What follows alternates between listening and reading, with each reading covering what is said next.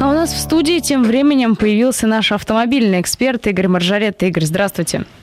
Доброе утро всем. А, ну и, наверное, первое, с чего стоит начать, это любопытная статистика, которая была опубликована ГИБДД, причем некоторые разделы опубликованы впервые. В частности, впервые а, дана раскладка по водителям, а, которые совершают нарушения в зависимости и попадают в аварии в зависимости от стажа их вождения. Так вот, многие поспешили сделать вывод, что на самом деле молодые водители с небольшим стажем не опасны, а большую часть аварий а, совершают как раз водители с большим стажем, потому что на водителей со стажем больше 15 лет приходится 31% аварий, а на водителей, а, у которых стаж не превышает, а, по-моему, 3 лет, да, 3 лет, всего 13%, то есть в два раза меньше. Но здесь не учитывается то, что водителей со стажем больше 15 лет в нашей стране много, и существенно больше, чем водителей со стажем меньше 3 лет.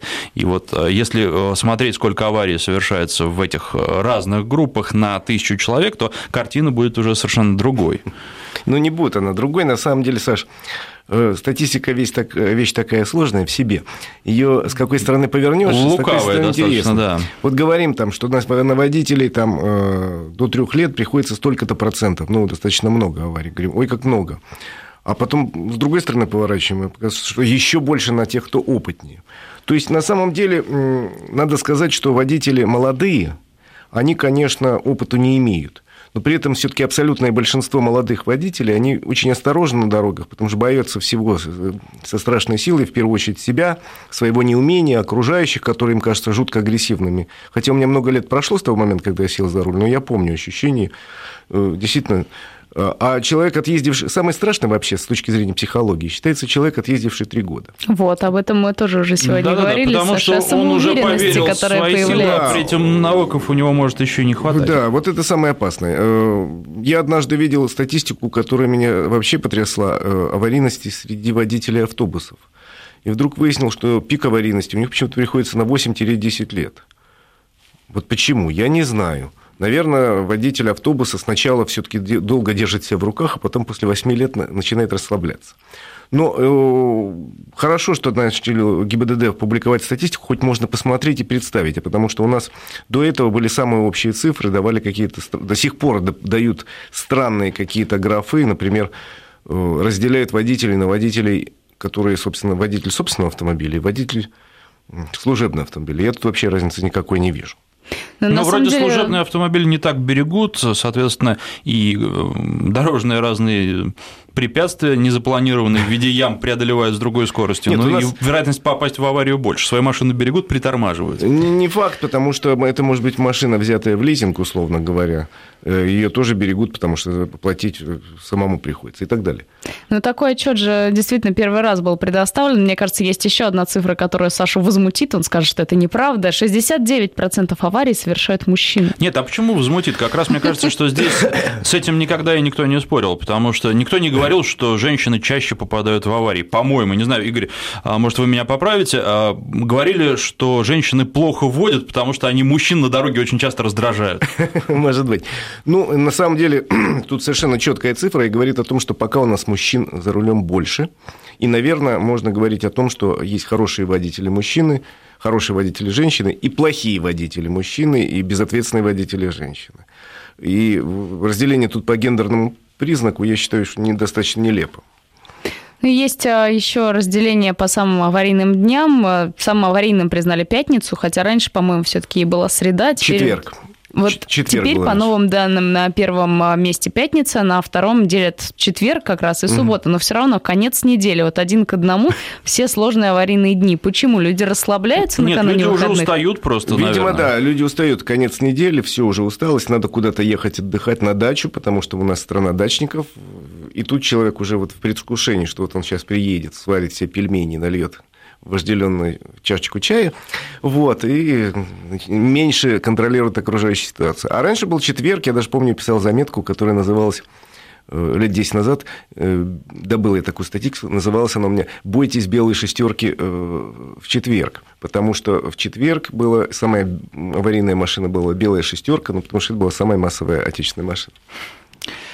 А, ну, тем не менее, мне кажется, что вот такая статистика полезна, хотя делать из нее прямые выводы не Нет, стоит. Потому конечно. что если написано, что вот а, а, в пятницу между 17 и 20 часами самое аварийно опасное время, и человек не будет выезжать, но он выйдет в 9 часов вечера, и уже с чувством, что вот теперь все можно, да, и тут же что-нибудь вляпается.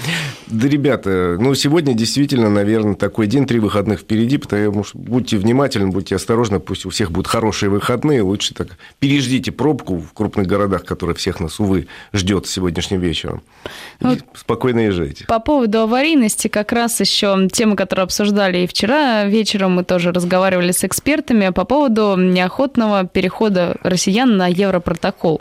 С 1 июля будут стимулировать нас с помощью штрафов за частичное даже перекрытие э, дороги а, при оформлении мелких ДТП. То есть сейчас все-таки предлагают чиновники, что если там тюкнул кого-то в бампер, то достал тут же телефон, сфотографировал и отъехал на обочину, стой спокойно, жди, не создавай пробки. Вот по-вашему, действительно, я слышала, что вы поддерживаете эту инициативу, но все же, если вот все-таки Европротокол, он же для тех, кто согласен с э, тем, кто виновен, тем, Да. кто не виновен. Мы сейчас говорим о том, что вот это правило, вот этот пункт в ПДД, который появился, в первую очередь направлен на то, чтобы просто освободить проезжую часть.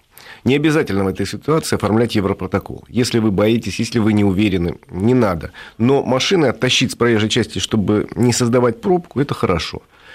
Единственное, мы уже вчера об этом говорили, что надо четко прописать обязанности ГИБДД в этой ситуации. То, что есть в проекте регламента. Что, допустим, этот офицер, который, которому, ну, вы звоните, вы говорите, так и так, мелкое ДТП, у меня поцарапан бампер, мой номер такой-то, вторая машина такой-то, мы находимся там-то и там-то. И человек вам по телефону говорит, я сержант Петров, отодвиньте машину с проезжей части, зафиксировав предварительно все. И ждите там, если хотите, ждите наряда. Но, честно говоря, он приедет через три часа. Или оформляйте по европротоколу. Главное, чтобы не занимали проезжую часть. Четко прописать перед этим, что должно делать, э, что должны делать сотрудники ГИБДД, как отвечать, что советовать, потому что разговоры записываются, и они будут потом приобщены к делу. И второе, все-таки надо работать еще и страховому сообществу, потому что Действительно, ведь европротоколы не все охотно принимают. Говорят, кто-то действительно страховщики э, апеллируют к тому, что просто не умеют у нас их составлять, автолюбители, поэтому составляют с ошибками, сами приносят там бумажки буквально ничего не Страховщики знающие. очень боятся мошен- мошенничества. Действительно, достаточно просто, вот мы с вами, Саша, договорились, там, условно говоря, у вас есть примерно в том же месте царапина на бампере, где у меня, или намеренно поцарапали. Составили некую бумажку, поставили машину, сфотографировали, пришли, говорим, это было мелкое ДТП, заплатите нам тогда-сюда. И вот таких фактов страховщики боятся. Но волка бояться в лес не ходить, никогда у нас не будет ничего хорошего, если будем друг друга бояться. В конце концов, зачем в страховых компаниях иметь службу безопасности? Пусть проверяет. А пока они все, ну не все, но в большей части случаев, когда человек приходит с европротоколом, говорит, до свидания, Вася. У тебя неправильная закорючка тут поставленная. Или там мы тебе не верим. Докажи, что ты не верблюд. То есть более четко прописаны отношения всех сторон. Этой ситуации должны быть. И люди должны понимать, что, допустим, сумма по европротоколу вот сейчас, на сегодняшний день, 50 тысяч рублей. Максимум, что можно получить, и то при условии, что договор заключен после 1 августа. Про 400 тысяч рублей, которые в виде эксперимента в Москве, Санкт-Петербурге и в двух наших областях, пока забудьте. Они существуют только на бумаге. Потому что они требуют при оформлении, чтобы все фотографии были с привязкой к GLONASS GPS. Таких приборов я не видел ни у кого. То есть существуют на сегодняшний день видеорегистраторы с такими функциями, но это очень дорогие видеорегистраторы. Как правило, такие встречаются ну, раз в тысячу реже, чем обычный видеорегистратор. Потому что обычный стоит, условно говоря, там 3-5, максимум 7 тысяч, а такой стоит 25. У вас, ребят, есть знакомый кого-нибудь такой? С привязкой? Честно признаюсь, до сих пор просто нет никакого И у видеорегистратора. меня ходят разговоры про то, что разрабатывается некая программа, которую можно будет бесплатно скачать в смартфон, которая э, вот сфотографировала место ДТП и автоматически ушла эта съемка куда-то с привязкой к месту. Но пока такой программы нету, поэтому про 400 тысяч пока не надо говорить. Это нас убеждает, что все так хорошо. Не очень хорошо пока. Вот э, эти поправки по поводу штрафования за перекрытие дороги вступят с 1 июля. И э, это вообще единственное изменение, которое 1 июля ждет автомобилистов? Mm. Или какие-то есть еще нововведения в ПДД? Нет, в ПДД э, нововведений нет. Там с 1 июля... Он... А, нет, есть, конечно. Я так сразу... Обманываете? Да-да-да, хотел. С 1 июля у нас пешеходы обязаны ходить за городом в темное время суток со светоотражающими элементами в одежде, иначе 500 рублей как с куста. Вот. Э, но это хорошая вроде как новость, потому что действительно надо себя освещать в темное время суток, особенно детей. Ну и у нас там э, большие поправки в Уголовном кодексе с 1 июля, касающиеся пьяных водителей, э, ДТП с пьяными водителями. Ну, это вы все знаете. Могу повторить, конечно, если кто так вот забыл, чтобы быть в курсе. Что, э, значит, если повторно человек попадается в пьяном виде, лишенный прав, или через год после того, как вернули права, то он считается уголовным преступником и запросто может загреметь на два года с выплатой маленького штрафа в 300 тысяч рублей и с лишением прав уже на более длительный срок. Плюс, э, если в ДТП с пьяным водителем погиб хоть один человек, он обязательно, виновник аварии, отправится на нары. Раньше можно было а, а, а, ограничиться условным сроком. А вот, кстати, что касается пешеходов, ведь а, пока, к сожалению, люди ходят где хотят и как хотят, и те, у кого нет машины, они просто даже не представляют себе, что в некоторых местах на дороге лучше вообще не появляться, потому что это опасно, потому что машину нельзя сразу остановить. Ну вот э, нет, у тех, кто не сидел за рулем, нет представления о том вообще, как движется автомобиль. И пока э, ну, крайне редко наказывают пешеходов. Ну, есть, опять же, цифра в той статистике, которую вы приводили, там, по-моему, полтора миллиона пешеходов года было наказано. Но это, в общем, ерунда по сравнению с, с ну, это там, капля в море, действительно, с тем, что мы видим на улице. Э, да, это капля в море. К сожалению, многие пешеходы, при всем моем к ним уважении, при том, что я сам тоже пешеход большую часть дня, надо все-таки понимать, что автомобиль это такая штука, которая сразу не останавливается. Надо понимать, что сейчас, например, во многих местах гололед, Э, и, в общем, надо думать. Иногда многие пешеходы бегают там просто как Бог на душу положит, э, а еще надев на голову наушники такие, чтобы не слышно было, как тебя будет. Ну да, нет, они иногда бегают э, в темноте, в дождь, когда ну, водитель просто Саш, может одев не заметить. куртку, или... черную шапку в черных да, штанах. Да, да, да, да, это вот с Кубы впечатление, когда по дороге там тоже любят ходить, ну, так скажем, афрокубинцы, и в темноте видно только глаза, которые и зубы. блестят, и зубы, да. Наш автомобильный эксперт Игорь Маржарет у нас в гостях. Продолжим после новостей. В Москве 9 часов 34 минуты. В студии Александр Андреев, Александра Писарева и наш автомобильный эксперт Игорь Маржарета 5533. Это номер для ваших смс-сообщений, которые уже летят на наш смс-портал. Вначале не забывайте слово «Весть». Если тоже решитесь написать, можете писать нам и в социальных сетях. Есть Твиттер, есть Фейсбук, есть ВКонтакте. «Вести», подчеркивание FM. Ищите официальную страничку. Возвращаясь к теме Европротокола, написали как раз нам в группе группе ВКонтакте. Жена попала в Волгограде в ДТП, поцарапала другую машину. Вызвали ГАИ. Пока ждали, договорились, съехали на обочину. Приехал гаишник, выписал штраф за покидание места ДТП. Так вот я о чем говорю, что надо при этом прописать очень четко э, обязанности гаишников, потому что существует до сих пор в КУАПе э, такой пункт по оставлению места ДТП. За это и прав могут лишить. Э, поэтому люди не хотят уезжать часто, потому что я отъеду, вот тут приедет орел, тут, или не дай бог. Так что давайте до 1 июля, уважаемые господа из ГИБДД, решите свои проблемы, пропишите действия своих сотрудников, и тогда, наверное, люди не будут уезжать, э, в смысле, будут спокойно уезжать с места, хотя бы на обочину, и там уже продолжать разбираться, потому что порядка 80% пробок в Москве, маленьких и больших, случается из-за того, что э, на проезжей части стоят автомобили, и их владельцы выясняют отношения, кто кому поцарапал бампер. Ну вот, кстати, сегодня с утра э, ехал по абсолютно свободным дорогам, потому что ну, в 6 утра еще движение у нас свободно. У нас и э, в 9 утра сейчас пробок стало меньше, а в 6 подавно. Но э, была пробка именно из-за аварии в одном из таких достаточно широких мест, где пробки редко случаются и в часы пик. А интересный вопрос тоже у нас на СМС-портале. По когда будут... пробок? Нет, когда а. будут штрафовать тех, кто не включает поворотники? Вообще у нас есть за это штраф незначительный, по-моему, но есть. Ну, ну, у нас есть достаточно много штрафов. Еще раз говорю, вот у нас, в общем, неплохое законодательство. В общем, неплохое, хотя, конечно, там Только перегибы применения есть. нет. Только вот, э, знаете, еще как старик Карамзин сказал, что э, жестокость российских законов компенсируется необязательностью их применения. И с тех пор так все и происходит. Депутаты там принимают хорошие или не очень хорошие, ну, в общем, какие-то законы, я надеюсь, с благими намерениями. Чиновники прописывают какие-то постановления. А что дальше?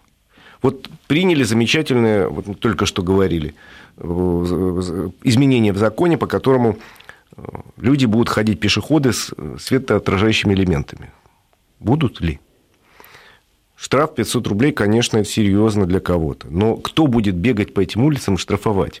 Тем более, понимаете, вот э, полиция... Ну, а штрафовать-то трудно, потому что... Полиция не любит с этим связываться. У водителя права. У водителя, водитель, понимаете, он вообще уязвим со всех сторон. У него есть права, которые можно задержать, у него есть автомобиль, который можно задержать. То есть у него есть некое имущество. Поэтому его во всех странах, особенно в нашей, рассматривают как какую-то курочку, несущую золотые яйца. А пешеход, он идет, ну идет, пьяный, трезвый идет. Ему говорят, ты неправильно идешь, ну извините. Я тебя штрафую, а у меня документов нет. Документов и денег нет, денег нет, ничего нет. И вообще по закону его должны взять, отвезти в кутузку на три часа, установить его личность, выписать. Оно надо этим патрульным. Оно вот, вот три часа потратить на вот этого, чтобы содрать 500 рублей штрафу. Ну, а с другой стороны, если бы начали свозить, так, э, может быть, очень быстро бы ситуация изменилась. Я думаю, тоже. Тут э, должна ситуация двигаться с двух сторон. Во-первых, действительно, те люди, которые получают зарплату за то, что следят за соблюдением закона, должны это делать. А второе, ну, как-то учить надо, наверное, с детства детей. Я вот много лет уже толкаю идею, что в школе, например, как по примеру многих европейских стран, американских штатах, в старших классах обязательно должно быть автодело. Обязательно.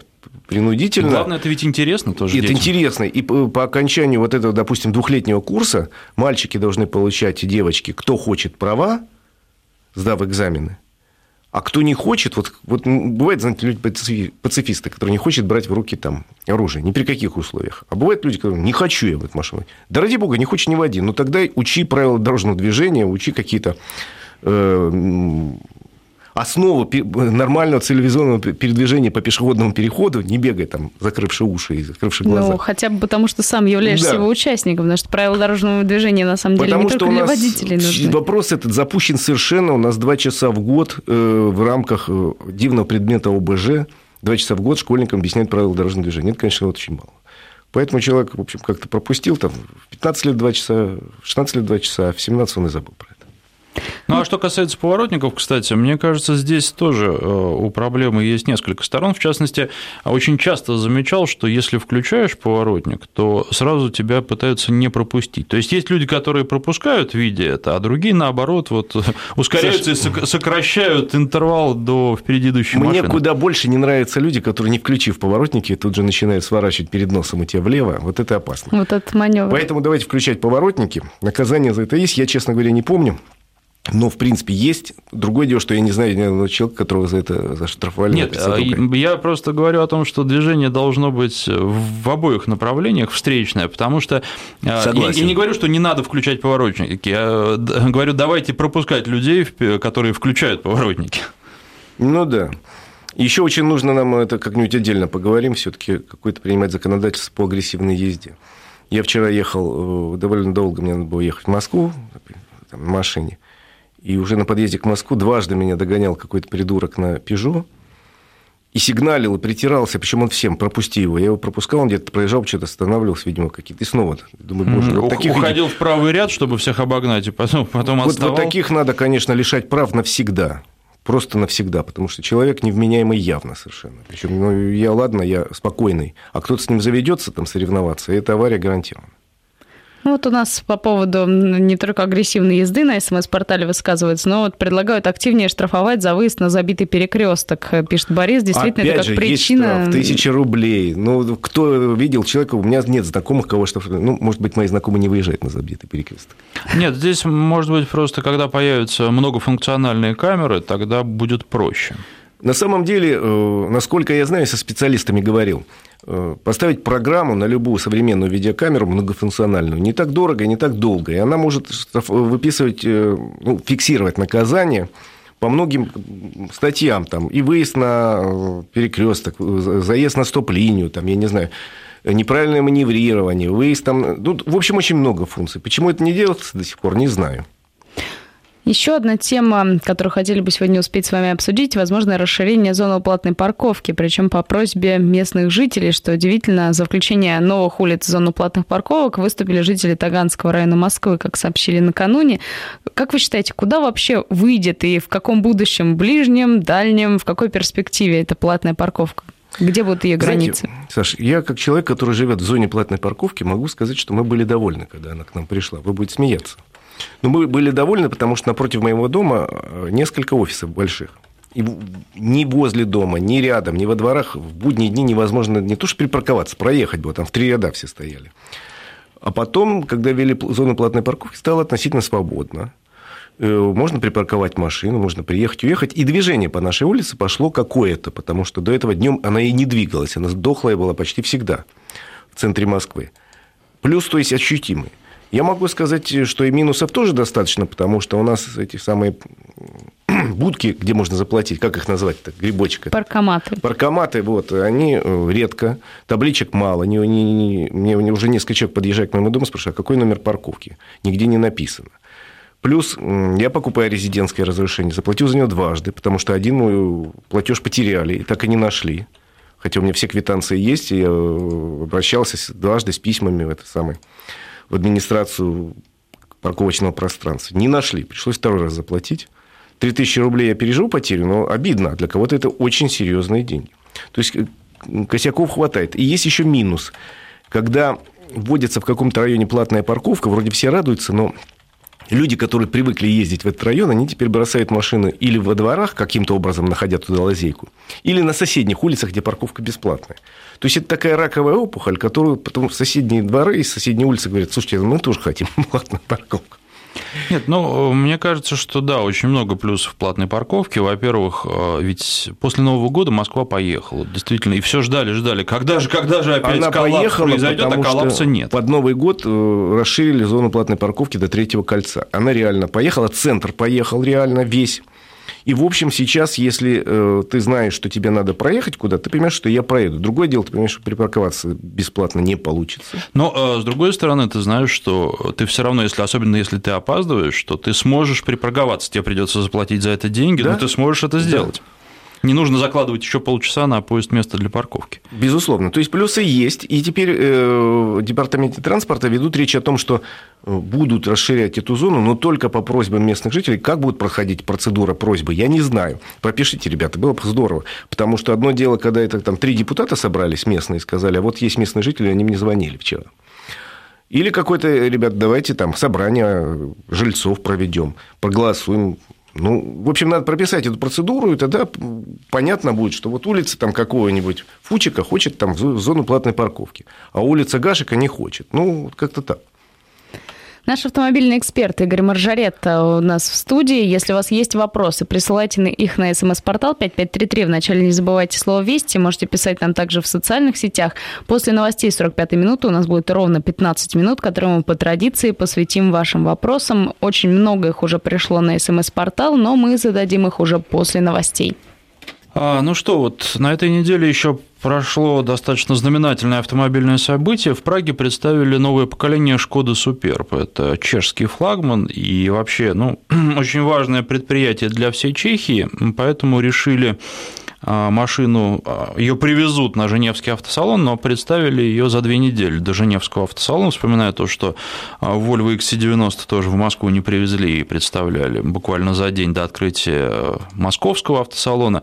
Можно ли говорить о том, что вообще какая-то тенденция такая, что автомобильные предприятия, особенно не самые крупные, хотя Шкода и находится под крылом, входит в концерн Volkswagen, будут меньше участвовать в автосалонах и будут больше организовывать такие собственные презентации? Э, вообще, это тенденция последних лет, Саш, честно говоря, что довольно часто э, компания приоткрывает завесы тайны над новым автомобилем еще до салона. То есть, обычно раньше, как было, вот был я на всех салонах, на всех презентациях, собирается 100 тысяч журналистов, ждут, тут ходит начальник, там произносит пламенную речь, девушки танцуют, конфетти разлетаются, и тут срывают пологи и говорят, вот-вот, что мы сделали.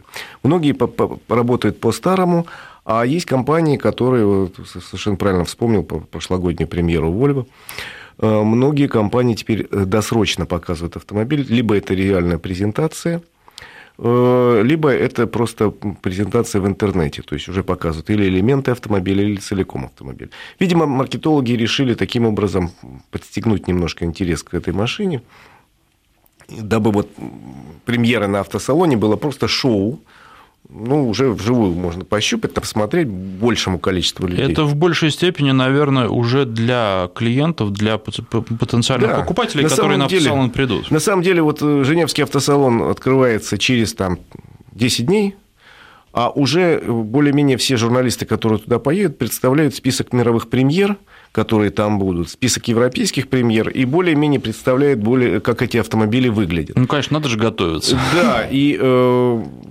я, например, ну, я езжу на автосалон, буду рассказывать из Женевы, что там происходит. Но, как правило, я уже не, не хожу на вот это самое шоу, когда открывают автомобили, чуть-чуть подожду, когда народ разбежится, уже подходишь, подщупал, там, посмотрел, уже можно там, для себя составить некое впечатление.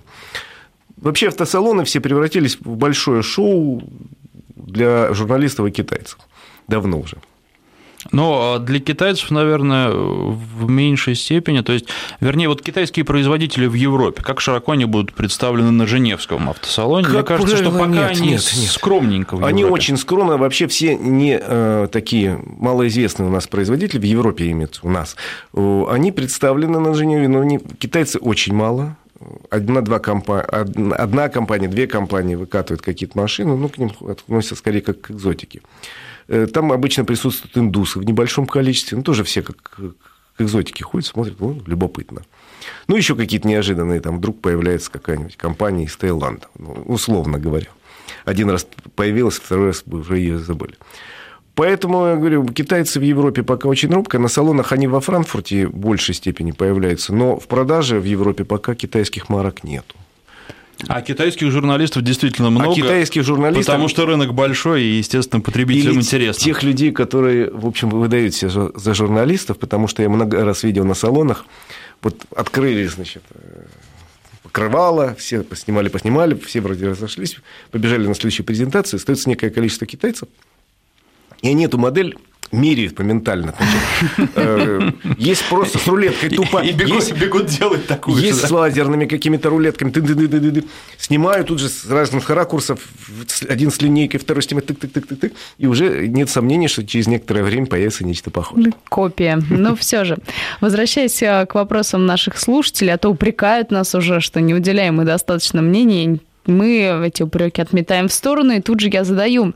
А, любителей повисеть на заднем бампере с мигающим дальним светом видно за 5 километров. Какие проблемы приучить их к порядку? И связанный вопрос тоже из Москвы. Куда сообщать о неадекватных водителях на дороге? Это, вот это главная проблема. Дело в том, что мы уже много раз поднимали вопрос, и здесь в эфире, там, и писал я в разных изданиях о том, что, ребята, э, дорогие гаишники, сделайте телефон сейчас этот вопрос э, рассматривается уже на уровне Госдумы, на уровне правительства, сделать телефон, во-первых, некий, куда можно позвонить сразу, сказать, номер такой-то, вот там-то, там-то, просто достал, в шашечку играет на шоссе, кого-то точно убьет.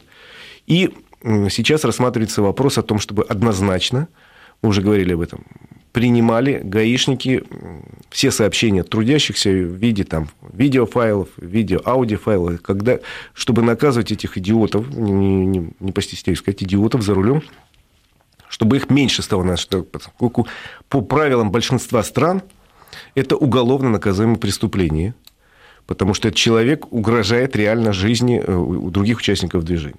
Но пока это у нас все разговоры. Я беседовал с начальником ГАИ России раза два по этому поводу. Он говорил, да, мы разрабатываем единый телефон для России, но пока этого нет. Ну, а на самом деле у меня, правда, это давно было, был случай, когда а, Просто откровенно пьяный водитель садился в машину, и я это видел. Потом подъехал к первому гаишнику, который, которого встретил, и сказал, что, ну, угу. вот, вы знаете, такой водитель, такой-то номер, вот, ну, просто человек был пьяный. На что гаишник мне ответил, ну, не беспокойся, он свой столб найдет. Хорошо, вот. если он найдет стол. Да, да, да, в том-то и дело. Он же может найти другого человека, который вообще ни при чем и выехал, вообще никогда в жизни не пил и везет семью на дачу. Ну, я вот видела тоже такую картину, когда человек в состоянии сильного опьянения сел за руль и выезжал со, своей, э, со своего парковочного места, и он ударил сначала машину, которая стояла впереди, потом ту, что стояла сзади, и дальше он ехал по этой узкой улочке и бил все машины буквально в шаш- шахматном порядке. И действительно, я тоже звонила и сообщила номера его, но он так и унесся. Это было в Петербурге, на Невске, за поворот с визгом колес. В общем, ну, судьба его неизвестна. К сожалению, даже если ты честный человек, даже если ты ответственный человек и сообщишь вот о таком пьяном идиоте, то куда? Мы пытались дозвониться в 02. Как-то вот проводили эксперимент не сегодня, пару лет назад, может, года три. И девушки там на 02 или юноши говорили, ой, ждите ответа. Сначала потом, да, я сейчас переведу вас на специалиста. И нас гоняли просто по кругу. То есть у них некому пожаловаться. То есть в конечном итоге примут это заявление, но они сами, видимо, не знают алгоритм действия, кому это сказать, как это довести до дежурной бригады ДПС, которые реально вот в городе ездят. Как им сообщить, что рвани резко на улицу там, Шишкина, и там едет пьяный идиот. Да, но тут же еще важно ведь, что не всем таким сообщениям можно доверять, потому что... Безусловно. Так вот мне тот же начальник ГАИ говорит, вы понимаете, очень много, такие у нас люди разные бывают, обиделся на соседа, который забор на даче переведнес. Не так. И я буду все время звонить по поводу соседа, что он ездит пьяный, что он ездит задним ходом, и аптечки вообще у него нет, Маша. Ну, проблем много, но они решаются. Просто еще в, как-то в защиту сотрудников ГИБДД должен сказать, на этой неделе ехал и у библиотеки Ленина а, меня гаишник тормозит, ну, думаю, ладно, удивился, потому что там такое достаточно оживленное движение, вот, остановился, а потом он ко мне подбегает и что-то сначала машет, потом, ну, я, я остановился и жду, вот, подбегает и говорит, уважаемый водитель, я не вам показывал, не вас останавливал, поезжайте, пожалуйста. Ну, и, в общем, стало приятно, потому что вообще оснований никаких меня останавливать так вот видимых не было, ну, вот, ну, не так я его понял, значит, не мне он просто показывал, ну, очень вежливо и, я и нормально. Вчера проехал на машине тысячу километров через шесть регионов России. Могу сказать, что гаишники есть, их не очень много, не так, как раньше под каждым кустом. Но э, нигде не останавливали ни меня, ни кого-то я не видел, что просто так выдергивали из потока. Они стоят, они отслеживают что-то конкретно, там камеру устанавливают. Ну, в общем, как раньше, вот такого охоты на водителя без аптечки уже нету. У нас э, буквально несколько минут осталось. Устроим блиц с конкретными вопросами из Москвы от Игоря. А, для Volvo V40 КПП 2000-2004 года пробег 160 тысяч километров. Это очень много. На что смотреть? Это не очень много, это не смертельно. Во всяком случае, смотреть должен специалист, я вам не могу сказать по радио. И э, сам не могу вот сейчас сказать, какой, какой именно сальник при этом смотреть, чтобы не сочилось масло. Езжайте к специалисту, пусть посмотрит. Это нормально, это не смертельно. Спрашивал, почему дорожный налог рассчитывается по мощности. Ваш эксперт сказал, надо смотреть, что покупаешь, и все-таки почему, например, не по весу? Продолжить, видимо, Вариантов очень полемику. много. Да, вариантов много. Можно считать по э, мощности, по весу, по э, э, там, размерам автомобиля. Ну, вот наш законодатель принял такую единицу измерения по мощности, посчитав, что это будет наиболее справедливый вариант. А самый справедливый вариант, опять же, э, это считать не по автомобилю, а по тому, как он ездит. Э, то есть брать в налог в акцизе, который вложен в бензин. Ну, Сколько наверное, проехал, столько и заплатил. Последний уже вопрос. Успеем минутка буквально. Можете рассказать про подробности постановки самодельного автомобиля на учет? Это очень серьезно, это надо обратиться в сертификационный орган, например, в МАДИ где должны проверить этот автомобиль, э, провести анализ с точки зрения безопасности, насколько это можно выпустить на улице. Сложная достаточно процедура. И только дорогостоящая? После, э, может быть дорогостоящей. И по, по заключению вот этого э, сертификационного органа, я говорю, в частности, МАДИ, может быть, есть и другие, на МИ есть еще что-то, выдается заключение для ГАИ, и тогда только постановка на учет. То есть мы приветствуем э, самоделкиных, мы их любим, но, с другой стороны, они не должны представлять опасность на улице. Но это действительно серьезно, и э, такую ну, машину ну, сначала должны исследовать. Да, это сложное устройство, и надо быть уверен, что она затормозит как надо на скорости 60 км в час. Ну что ж, спасибо. Наш автомобильный эксперт Игорь Маржарет. Всем хорошей дороги. Был у нас Хороших выходных и с наступающим Днем длинных выходных, Да, длинных выходных. У нас, я напомню, после 10 утра в студии появится еще один гость. Генеральный директор Всероссийского центра изучения общественного мнения, научный руководитель факультета политологии и социологии финансового университета при правительстве Валерий Федоров. Будем обсуждать результаты последних опросов ЦИОМа.